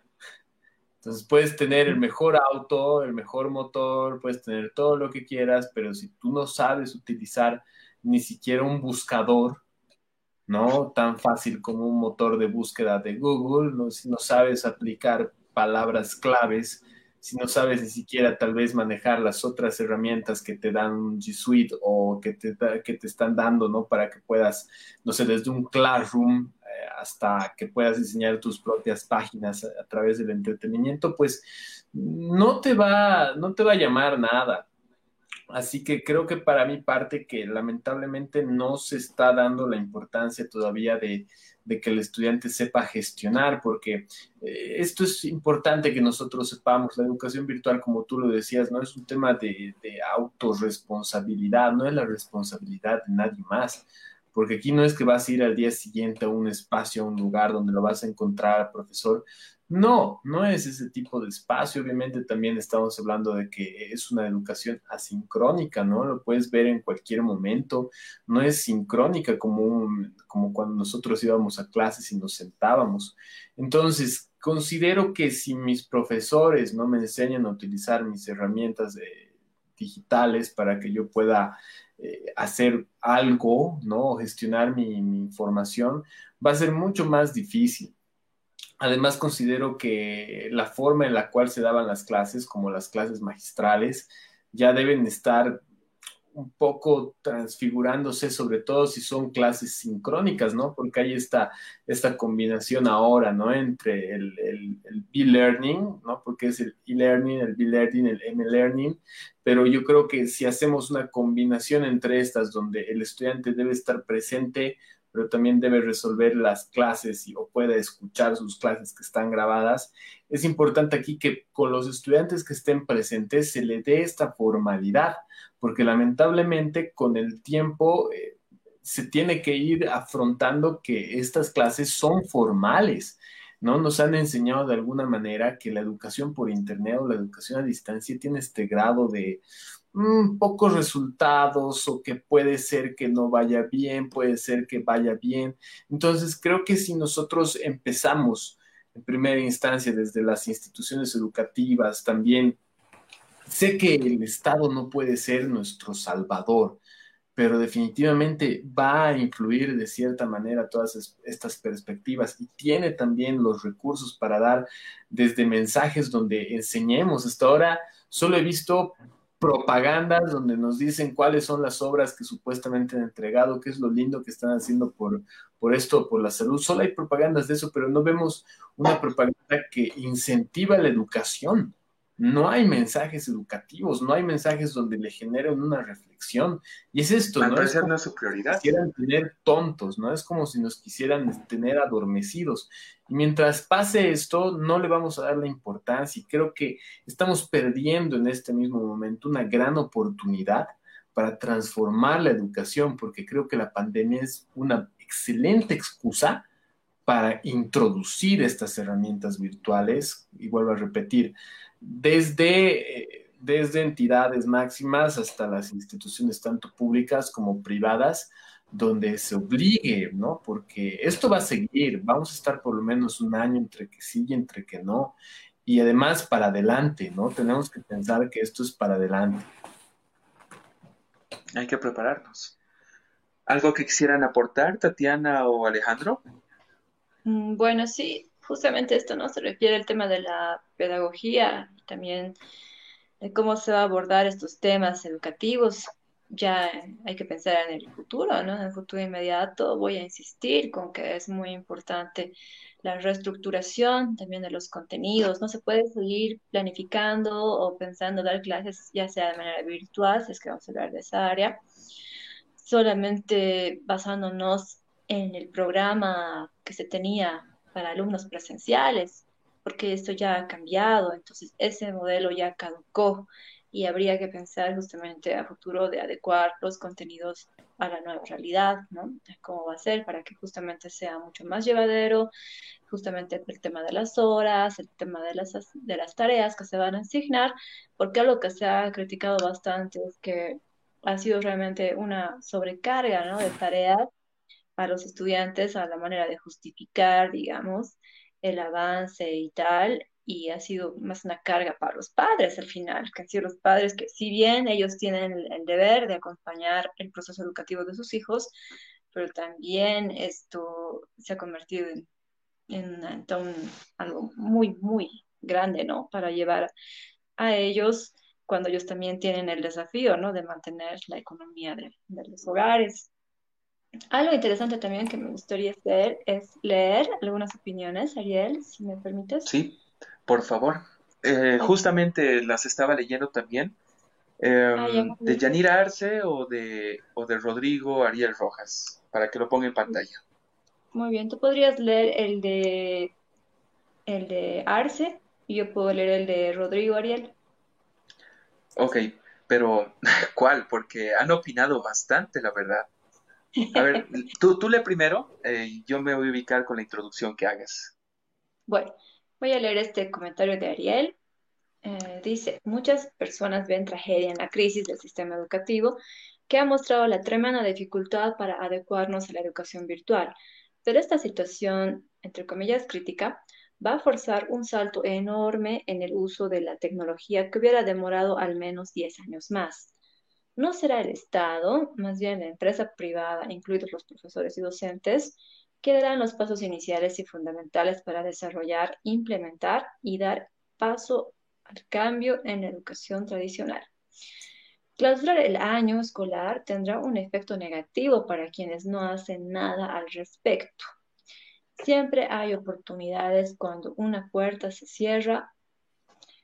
Probablemente, dice, y espero que así sea, muchos padres de familia, en lugar de enseñar a sus hijos matemáticas, química, literatura, arte, podrán enseñarles otras cosas durante estos cuatro meses. Cosas como aprender a limpiar, a cocinar, a cuidar a sus mascotas, a crecer una planta, a ser honesto, a ayudar al prójimo, a escuchar la música y a entenderla a cantarle canciones a sus abuelos y hermanos menores, a ser más responsables y estar más conectados con sus familias, a fortalecer los vínculos afectivos, a quererse tal y como son y aceptar a otros con sus diferencias. Sin duda los padres también aprenderán mucho en el camino. Desde este punto de vista, quizás no perdamos un año, quizás ganemos un mejor futuro. Eso es lo que dice. Me encanta lo de limpiar. Y eso lo señalo porque porque en Japón la educación a, los niños, lo primero que les enseñan es limpiar. Se las pasan y desde que están ahí, desde chiquitos hasta que salen, se acostumbran a que a diario tienen que limpiar todo, ¿no? Entonces ahí aprenden el respeto al espacio personal de uno del otro, están formando un hábito. Evidentemente, con estas cosas que son tan, entre comillas, simples, forjas el carácter de la persona. Y eso evidentemente es lo que quizás lo que más falta en Latinoamérica, ¿no? Y partes de esas cositas justamente.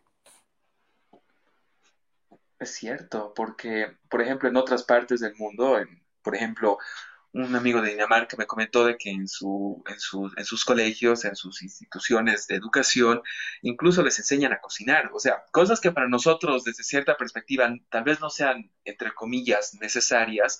En otras partes del mundo, en países posiblemente mejor desarrollados, se enfocan en estos detalles para Ah, ¿cómo podría decirlo? Para facilitar la vida a, sus niños para más adelante, para cuando crezcan, porque, por ejemplo, yo en el colegio nunca pasé clases de cocina o nunca me enseñaron a limpiar. eso es súper importante. que eso también es parte de la educación integral, ¿no? Perdón. Es cierto. ¿Alguna opinión, alguien que tenga sobre el comentario de Rodrigo Ariel para que pase al siguiente comentario? Solo un último detallito aquí para recalcar. Eh, o sea, el tema de los japoneses llegó al punto de ser noticia, revuelo, me acuerdo en el Mundial de Brasil, ¿no? Porque filmaron y sorprendido el mundo de que los japoneses se dedicaran a limpiar no solo donde se sentaron, sino toda la fila, y es simplemente eso, ¿no? Es, al final se trata de eso, la educación en la base. Hace rato hablaba Sergio de, mucho, de muchos, eh, por no saber cómo usar la herramienta, porque no se le ha enseñado, se desaniman y lo dejan de lado. Sí, eso es algo que hay que arreglar, pero todo eso se puede arreglar. ¿En qué punto? En la educación base, la educación que surge en casa. Y si no has enseñado al niño a, a forjar buenos hábitos, a lo que son los valores, es que llegamos a todo esto. Un niño con valores que se lo ha forjado de manera correcta, que tiene los buenos hábitos, va a buscar cómo, cómo utilizar esas herramientas, va a exigir, va, va a alcanzar a donde pueda para poder aprovecharlas y así aprender, ¿no? ahí está para mí el meollo, es educación base. Sí, pero más allá del hogar, eh, sinceramente, hay para muchos niños la realidad es otra.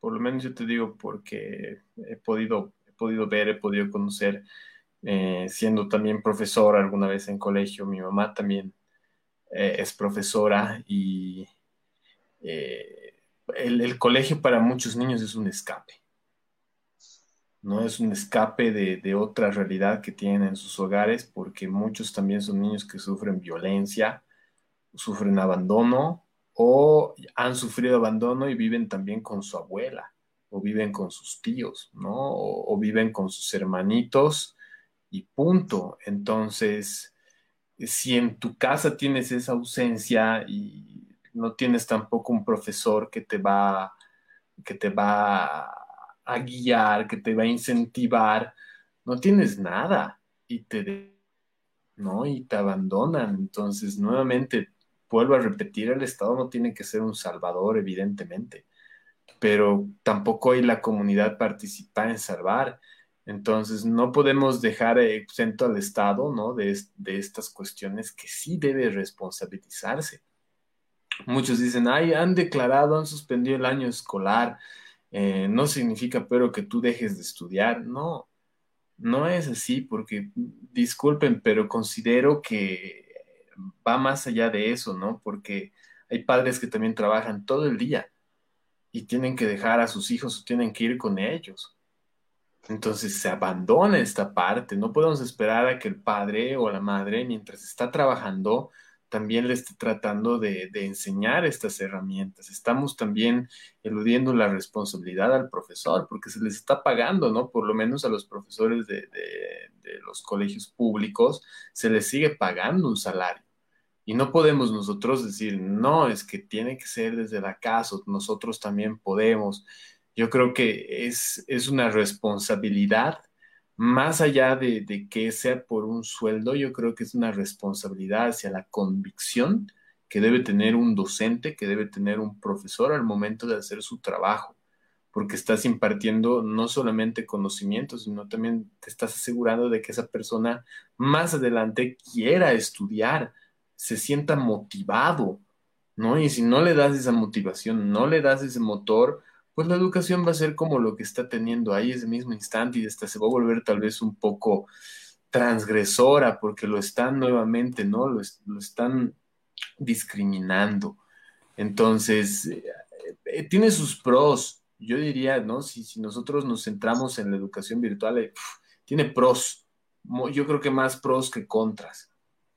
Pero lo que a mí no me gusta es que muchas veces, o por lo menos en este caso, se hace un abandono entre los que pueden y los que no pueden, ¿no? Y me parece una figura muy poco eh, empática decir que sigue, el mundo gira y tiene que seguir avanzando. Evidentemente gira y se tiene que seguir avanzando, pero me parece un poco eh, apática ¿no?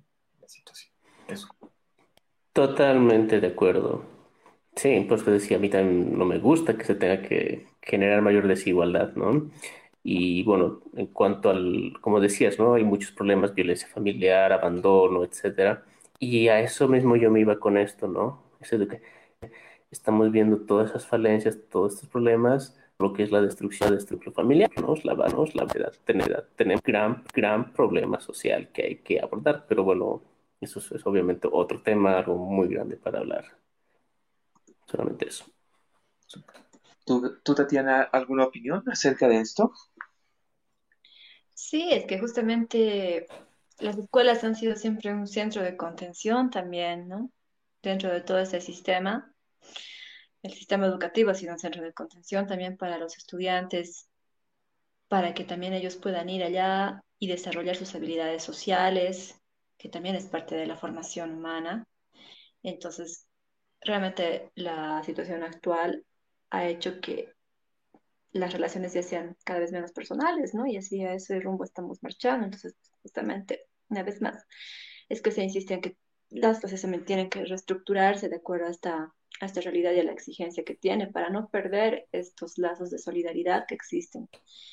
Y bueno, quisiera leer un poquito otra opinión aquí para que podamos seguir desarrollando. Mm. Aquí justamente alguien decía esto, ¿no? En Tailandia, Giselle Arce dice, en Tailandia las clases empiezan con un abrazo entre alumnos, al igual que dan las bases de cómo ser mejores seres humanos, forjan los buenos hábitos y valores. Creo que justamente estaba ella, ¿no? Yendo en la relación de la conversación acerca de cómo está afectando en la parte humana también, en el desarrollo humano. Aquí hay otro comentario de Arce Ariscal. Ella dice, deberías ampliar más este tema. Es muy difícil avanzar desde nuestro país, pero no imposible. Si tengo que hablar desde mi persona, mi persona como ejemplo, sin que nadie lo sepa, tuve la oportunidad de conocer gente que me ayudó, dice, a ganar mi beca. Tengo dos carreras, tuve que ir desde abajo, pero con superación, con ayuda de fuera, las ganas de superarme, pensar en mi futuro.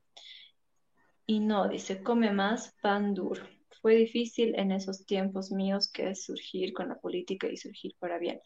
La educación en nuestro país es muy básica porque la ignorancia sí es excusa para seguir así en nuestro país desde siempre. Ojalá algún momento nos abramos de mente, aceptando la tecnología y sobre todo aceptando ideas nuevas para cambios. Deberíamos ampliar eso, no deberíamos hablar más de esto. Es lo que ella piensa. Creo que ella está refiriendo más al tema de que también las personas en Bolivia nos hemos caracterizado por eso, ¿no? En la búsqueda de las oportunidades, realmente el hecho de también ser la gente boliviana siempre ha sido gente muy luchadora, que a pesar de las difíciles circunstancias del país, siempre han sabido sobreponerse y salir adelante. Creo que va más por ese. Su comentario. Bueno, es cierto. Eh, generalmente, como tú dices, Tatiana, es, es, es verdad, los bolivianos nos hemos caracterizado por ser personas luchonas, como dijiste pero siempre bajo el apoyo y la inspiración de personas que posiblemente se encuentran en nuestro alrededor de manera personal o tal vez de manera impersonal. Hace algunas semanas tuve una entrevista con una señorita, que, Carla Florida, que ella está eh, actualmente terminando una beca, o perdón, un, una tesis de, inteligente, creación de inteligencia artificial en nuestro país, el cual yo personalmente no sabía que existía ese tipo de, de estudio o de creación. Lo que ella me comentó es de que gracias a estas oportunidades de personas que se encuentran en distintos medios o que, que, pueden generar oportunidades o incluso que, los, que su mismo profesor le, bueno, su mismo profesor fue una persona de inspiración para ella para que pueda aplicar este tipo de, estudios. Y me impresionó bastante porque gracias a eso ella logró salir de nuestro país, eh, ir a distintas conferencias, conocer a distintas personalidades que se encontraban en este, en este medio y que al final mucho del conocimiento que ella obtuvo a lo largo de todo este tiempo lo trajo acá y lo está desarrollando y actualmente a lo que me comentó está en el desarrollo de, un, de inteligencia artificial para poder encontrar focos de calor que generalmente son los inicios de los incendios forestales. Es decir, las oportunidades siempre han estado ahí. La cosa es, primero, tener la voluntad de querer tomarlas, pero también del tener a una persona que pueda ayudarnos a poder conseguirlas. Y muchas veces esas personas son nuestros propios maestros, docentes, profesores. Sí, totalmente de acuerdo con, con lo que señalas Ariel, creo que realmente el rol del maestro es fundamental, ¿no? De ser inspirador también. Creo que es una característica muy importante de tomar en cuenta y es justamente por eso tanta consideración que se le debe tener a los niños, respeto y cariño al momento de tratar con ellos. Es que son esas, puedes imaginarte en ellos como unas cajitas que están listos para recibir todo lo que tú les des. Entonces, en ese proceso, si tú les vas a inspirar, si tú vas a plantar en ellos esas semillas de superación, entonces ellos también van a crecer, entonces eso se va a expandir. Y es eso lo que tal vez estamos también preocupados todos, ¿no? Pensando qué va a suceder ahora cuando ya no existe este trato tan personal como antes, ¿no? El hecho mismo del, del contacto con los estudiantes y cómo han cambiado las cosas y cómo ahora podríamos justamente no perder esos lazos, ¿no? Esa inspiración también de los estudiantes. Es cierto. Tal vez estamos en camino a, eh, convertirnos en, alemanes y no reaccionar al contacto personal con tanta facilidad. bueno, es, es, una pequeña broma. Alejandro, creo que estabas a punto de decir algo. Eh, bueno, mencionar eso, ¿no? Si entramos ya más en concreto al tema de la educación virtual y a las herramientas, señalaban, ¿no? Que es algo asíncrono, que no hay el envolvimiento entre los alumnos, etcétera. Y claro, con lo que se ha estado usando acá en Bolivia, que se ha optado por el Zoom, eh, la misma herramienta virtual que generó el Ministerio de Educación está basada en eso, ¿no? Pueden subir ciertos videos, etcétera. Y para las sesiones de clases se conecta directamente a una sesión de Zoom pero eso ha sido simplemente que quizás no se ha buscado más allá otras herramientas, ¿no? Eh, yo ya tuve la chance en 2009 de usar lo que es el Khan Academy para unas clases virtuales que tomé de, basadas en Argentina. Y la herramienta te da pues muchas más cosas, ¿no? Eh, la interacción entre personas, eh, la priorización y programación de, de tareas en conjunto, etcétera, son cosas que han ayudado mucho. Y entonces, lo que yo quiero mencionar acá es lo que las herramientas tendrían que apuntar y que muchas ya lo han logrado, ¿no? Una aplicación educativa tiene que enfocarse en lo que es la participación activa, en lo que es la interacción social, en mantener además un envolvimiento sostenido, ¿no? Para evitar que, la, que el alumnado se aburra, etcétera, que en parte es como que lo que mencionaba Sergio, ¿no? Puedes tener la herramienta, te conectas y luego mutean el micrófono y el video y les vale. ¿Por qué? Porque estamos con ese antiguo método de que solamente van a escuchar al maestro, ¿no? Tiene que haber esa interacción, esa retroalimentación. Y bueno, yo les invito porque yo ya me voy a retirar, tengo que ir a trabajar. Pero una herramienta que me ha parecido muy buena y que hay el acceso libre es el Google Classroom, que mucha gente quizá está ignorando y si lo chequean un poco, pueden ver cómo, ¿no? Desde maestro y como alumno hay una gran interacción de material. Y lo que yo leí hace un tiempo de Google Classroom es los lograron, lograron lograr tras ver otras plataformas, ¿no? Y obviamente es el tema audiovisual, el lógico, el verbal, lo social, lo individual. Eh, sí, la verdad que tendrían que utilizarlo para verlo. Está muy bien desarrollado que es algo que tendría que haber apuntado quizás el Ministerio de Educación, ¿no? Lastimosamente, quizá falta de recursos, falta de experiencia, falta de tiempo por las tardías decisiones que han hecho, no han podido desarrollar algo que es de hecho una gran herramienta para, para poder dar solución a la educación virtual, ¿no? Y bueno, ya para despedirme, solo quiero mencionar dos cosas. Algo dirigido, digamos, a nuestros gobiernos, si es que les llegase. no, no. Eh, una, una buena decisión está basada en el conocimiento, no en los números. Y lastimosamente los gobiernos, no solo aquí en Bolivia, sino en todos lados, es como que manejaran una planilla Excel y ven si sale positivo o negativo. Y en base a eso toman las decisiones. Cuando en realidad tendrían que estar enfocándose en las necesidades ¿no? de la gente. Poner de lado el tema económico para ver qué es lo que se tiene que lograr y de ahí recién ver la parte económica, ¿no? Y bueno, eh, la educación al final, al final la educación parte de uno mismo, ¿no? Hasta que esperemos que ojalá nuestros gobiernos, etcétera, tomen las decisiones correctas empieza por uno mismo, ¿no?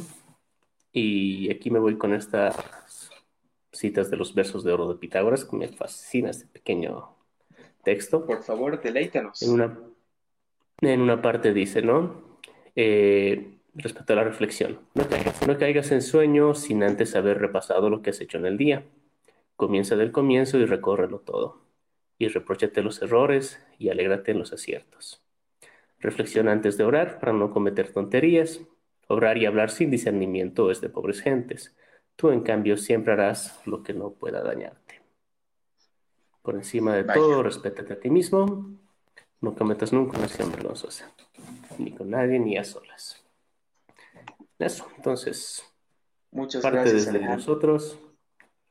No, más bien a ti por el espacio. Muchas gracias a ti, Ariel, a Tatiana, Sergio. Un gusto total haber participado en esto. Bueno, esperemos poder hablar en, más adelante de algún, de algún otro tema o, al- o algún acontecimiento que esté sucediendo en nuestro país, pero para mí fue un placer poder tenerte en este podcast, en esta entrevista.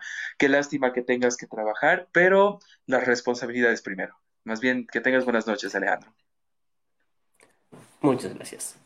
Adiós a todos. Disfruten. Gracias, Ale, por participar. Nos vemos. Chao, chao. Bueno, Gavisita, al parecer somos los sobrevivientes. Y bueno, si no te molestaría, me encantaría leer un par de comentarios más que han estado surgiendo a lo largo de la, de, de los últimos minutos en la charla, el cual sería primero de Ma- Maricruz Valdés, y dice, creo que oportunidades siempre hay, y las ganas también.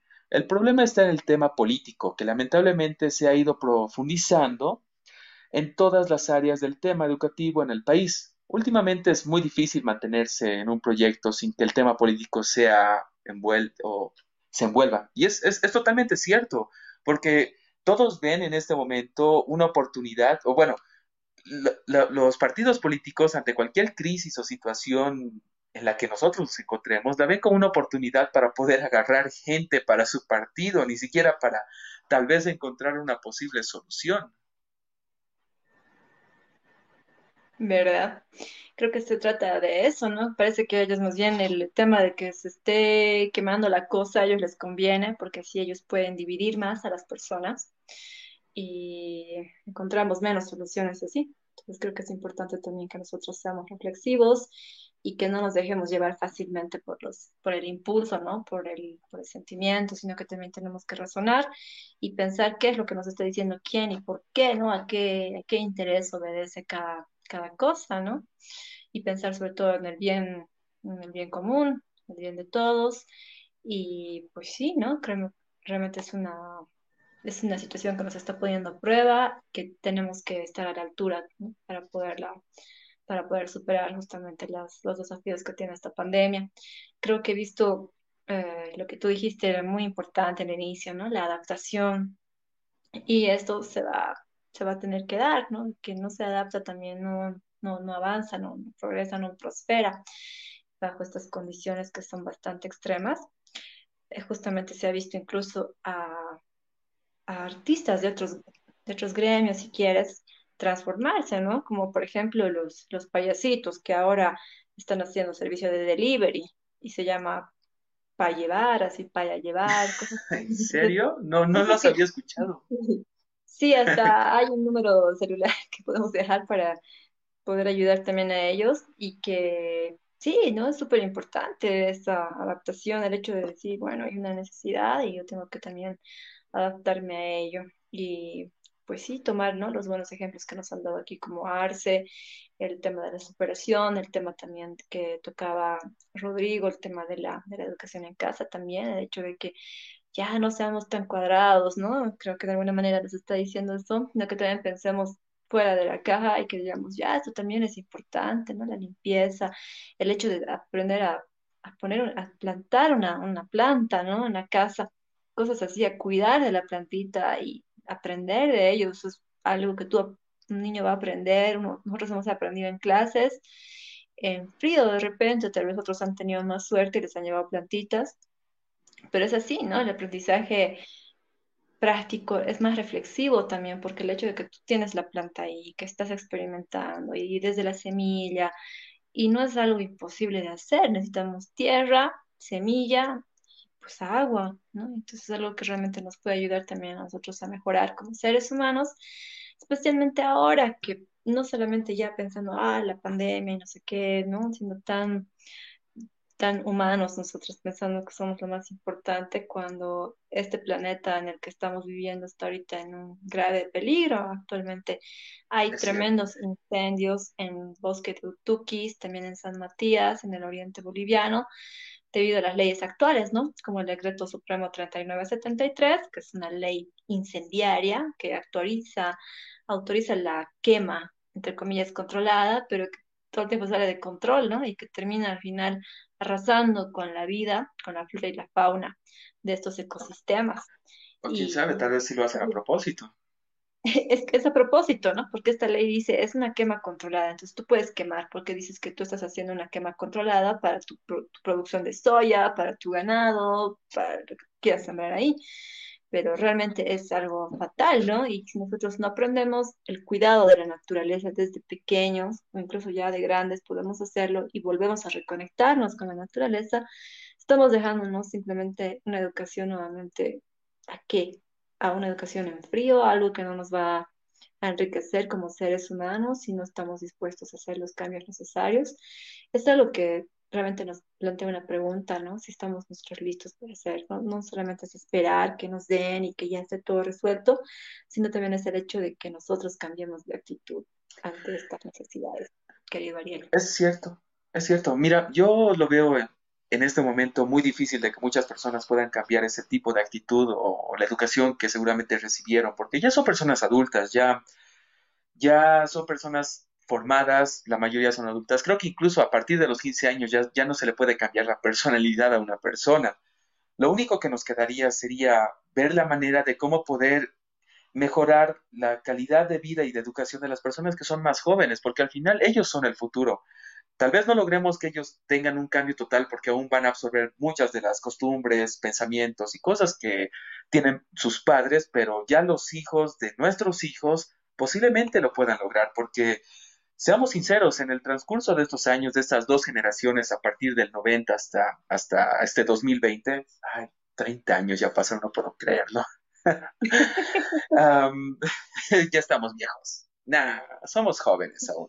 Pero en estas dos generaciones han habido tantos cambios en nuestro país que, que la verdad, por ejemplo, yo, yo me acuerdo cuando era niño caminaba por la calle y la gente botaba basura. La, a la calle y era lo más normal del mundo, pero ahora ves a los, a, los, a los jóvenes, no todos, pero una gran mayoría, que buscan un basurero y ponen la basura allí, o sea, cosa que hace 15 años tal vez no era, no era muy común o, o que tal vez casi nadie lo hacía. El punto es que los cambios no ocurren de la noche a la mañana, no ocurren en los próximos años, literalmente pueden llegar a ocurrir en décadas, pero esos cambios solo van a ocurrir si nosotros somos capaces de poder enseñar a los más jóvenes, a los más pequeños, a ser mejores que nosotros. Ojalá lo logremos.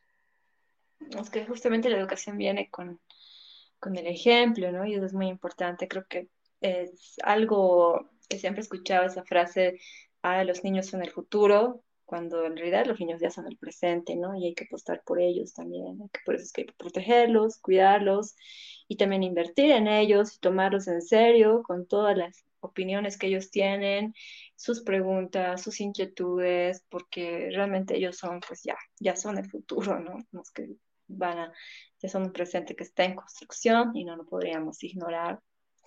Sí, Arielito pues yo también te quiero agradecer por este espacio. Sí, sí, sí, sí, no, ya estamos también bastante tiempo, una hora y media, no te preocupes, más bien, muchas gracias por esta oportunidad. más bien a ti las gracias, Ariel, realmente un tema muy interesante que queda muchísimo por qué decir de esto. Hay también la inquietud de Arce Mariscal para poder participar en la siguiente sesión y que se la pueda tomar también en cuenta y otras personas para, para seguir trabajando. Tal vez otras personas podrían poner en sus comentarios qué temas les interesaría tocar y así también tú puedes ir desarrollando de acuerdo a ello, ¿no? Y podemos ir también colaborándote pero muy agradecida por tu espacio, por tu, tu buena onda, tu interés en estos temas, de abordarlo de manera tan abierta y de permitirnos también compartir nuestras opiniones y socializar también con los comentarios que han habido. Muchas gracias. Sí, lo, lo, mismo digo, lo mismo digo, Tatiana, en serio, fue una charla bastante interesante y estoy seguro que muchas personas que nos han escuchado, que nos van a escuchar más adelante, van a tener más clara tal vez algunas ideas, tal vez otras, pero de, de cierta manera estoy seguro que hemos ayudado a muchas personas. Entonces, Tatiana, muchas gracias. Espero tenerte para una siguiente ocasión. Espero que tengas una increíble noche. Muchas gracias, Ariel. Un gusto y sí, hasta la próxima. Muchas gracias a todos. Que pasen una buena noche. Cuídense mucho y estamos, pues, seguimos en contacto a través de, de del programa de, ok, no, no hay problema. Nos vemos, Tatiana. Buenas noches. Buenas noches, Ariel. Chao, chao. Chao, chao. Bueno, eh, ellos fueron nuestros invitados esta noche para este nuevo especial de las clases virtuales y al final fueron la mejor alternativa para estos tiempos que la verdad son bastante complicados, difíciles, que la verdad muchos ni siquiera pensábamos que iba a suceder así. Creo que lo más cercano que, pud, que, que podíamos habernos imaginado era una tercera guerra mundial. Creo posiblemente fue lo más lógico, pero al final algo invisible, algo que no podemos verlo, nos está afectando demasiado a nivel personal, de contacto con otras personas, como a nivel económico internacional. Así que lo único que nos quedaría sería ser fuerte, cuidarnos, cuidarnos por nosotros, por nuestros familiares, que al final nuestros papás, nuestros abuelos, incluso nuestros hijos son las personas más vulnerables a este, a este, a este virus que, al COVID-19 que está arrasando con nuestro planeta. Pero somos fuertes, todo el mundo es fuerte, solo hay que ser responsables y lo vamos a lograr. Bueno, eso sería todo. Ya para nuestro siguiente capítulo, que va a ser este sábado a las diez y media de la noche, en el mismo horario, tenemos a un invitado bastante especial que es Marco, Marco Guzmán, un fotógrafo de profesión de bastantes estilos, el cual nos va a comentar cuáles son las alternativas o, la, o cómo los fotógrafos o personas que se encuentran en este medio laboral se han adaptado a esta nueva realidad. Mi nombre es Ariel Arancibia, esto fue de Midnight Sun. Muchas gracias y buenas noches.